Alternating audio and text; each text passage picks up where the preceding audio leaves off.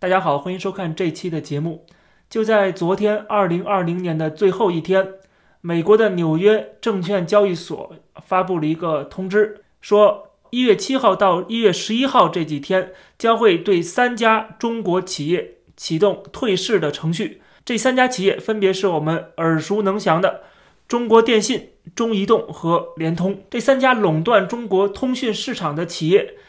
被认定是跟中国军方有关联，所以被美国要求退市。纽交所的这个举动是根据美国总统川普在去年十一月份签署的行政命令，啊来做出的。那么那个行政命令呢，是规定美国禁止对啊跟这个解放军有关联的和解放军控制拥有的企业中国企业进行投资。毕竟这三家公司不仅是垄断了整个中国的通讯市场，同时呢，他们。呃，被这个美国国防部认定是跟中国军方有关联的。这三家企业里边，其中联通啊，在美国上市的时候是一九九七年，当时动作很大，而且它现在的市值都高达一千亿美元以上。啊，所以说这样的三家重头的企业被美国要求退市。啊，这个是一个拉响了警钟。啊，其实是在我看来是启动了一个退市潮。这个退市潮将会持续很长时间，陆续的会有更多的中国企业被迫从美国退市。那么当然了，这三家企业在香港也上市了，所以它在香港也能继续吸引外资、吸引投资啊，继续的吸金。但是问题是，当你被美国退市之后，你在香港的命运恐怕也不会很乐观了，因为香港本身也是要承载。这个美国资本的也要承载整个西方的资本主义这个世界的资本的，所以说这些资本进入香港啊，一定是你获得了信任，就像你在美国上市一样，它基本上是一个同样级别的。但是如果你被美国的这个纽交所退市了，被美国拒之门外的话，你在香港也很难有容身之所，就是说。未来，如果你在香港继续的吸引外资，而这个外资即使即使不是美资，可能是欧资、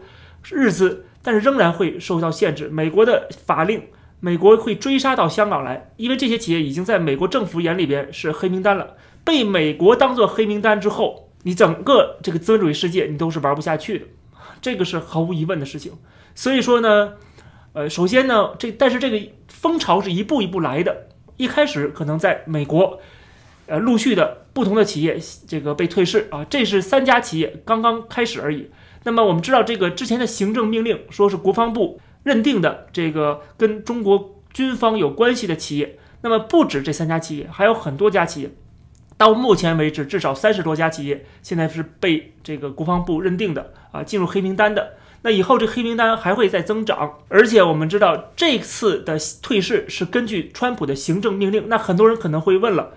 以后拜登上台会不会完全扭转局势？这个是不可能的事情，并不是说这个拜登不会想这么做，或者说呃拜登呃这个背后的华尔街不想这么做。华尔街在这些企业上市的过程中，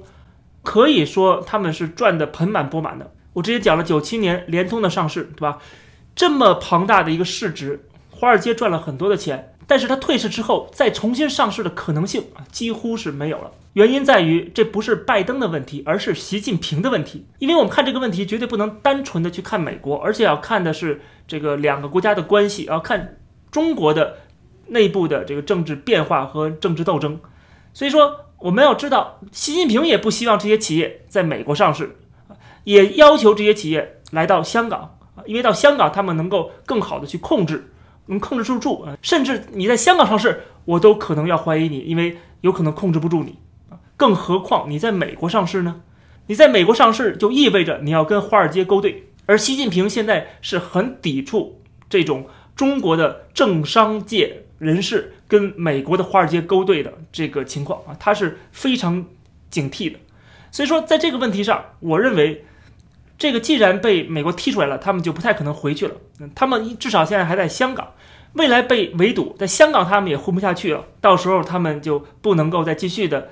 呃，欺骗整个西方资本了。他们只能割自己国家人民的韭菜了。所以说，这个可能是个大趋势，我们要清楚这一点。拜登上台，第一，他只是待几年，他有一个时间线的；第二，就是习近平也不一定就对美国的新政府有信任感。而且更何况他对他自己的人是没有信任感的，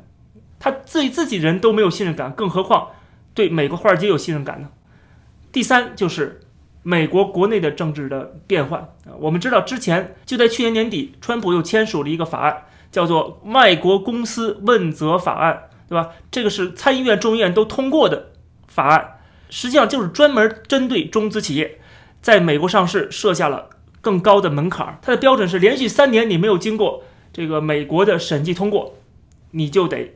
离开美国，离开美国市场啊，这个也是针对中国的，所以说这个法案。注意，是国会的法案，所以如果我们全盘来看这个问题的话，啊，除了美国的民意是反共的民意，加上美国的这个呃国会的制衡，再加上习近平对美国的不信任感和中美两国在国际舞台上的利益的冲突，啊，这都是说明拜登想轻易的改变这个呃大的趋势可能性是不大的。他只能做一些小手脚，缓和中美之间的冲突。但是缓和归缓和，他也不能够完全一百八十度扭转整个历史趋势。他没有这个能力，他没有这个本事，他也没有这样的民意基础。所以总的来讲，中国企业会陆陆续续的从美国退市，不管是因为他们不符合审计标准，还是他们本身啊听共产党的话，呃，这个跟解放军有关系啊，这些都是他们要。滚蛋的原因。总之，电信、联通和移动的退市，这是掀起了中国企业陆陆续续从美国退市的一个风潮，这只是刚刚开始而已。同时，我们也要关注未来，如果拜登上台之后，他会怎么做？他的做法也是要受到整个美国的媒体、人民的监督的。同时，他还受到了美国左派的制衡，而美国左派啊，并不会对。中国有任何的好感，像 Bernie Sanders 这些人啊，他们的势力也在这最近这两年开始崛起啊，就是借着这个逆全球化的风潮。所以说，拜登是很困难的。胡温的政策是不出中南海，拜登的政策很可能就是出不了白宫，或者说他没有任何的决断能力和执行能力，他会受到左右两派的夹击，再加上整个国际环境的变换啊，他已经没有能力去处理。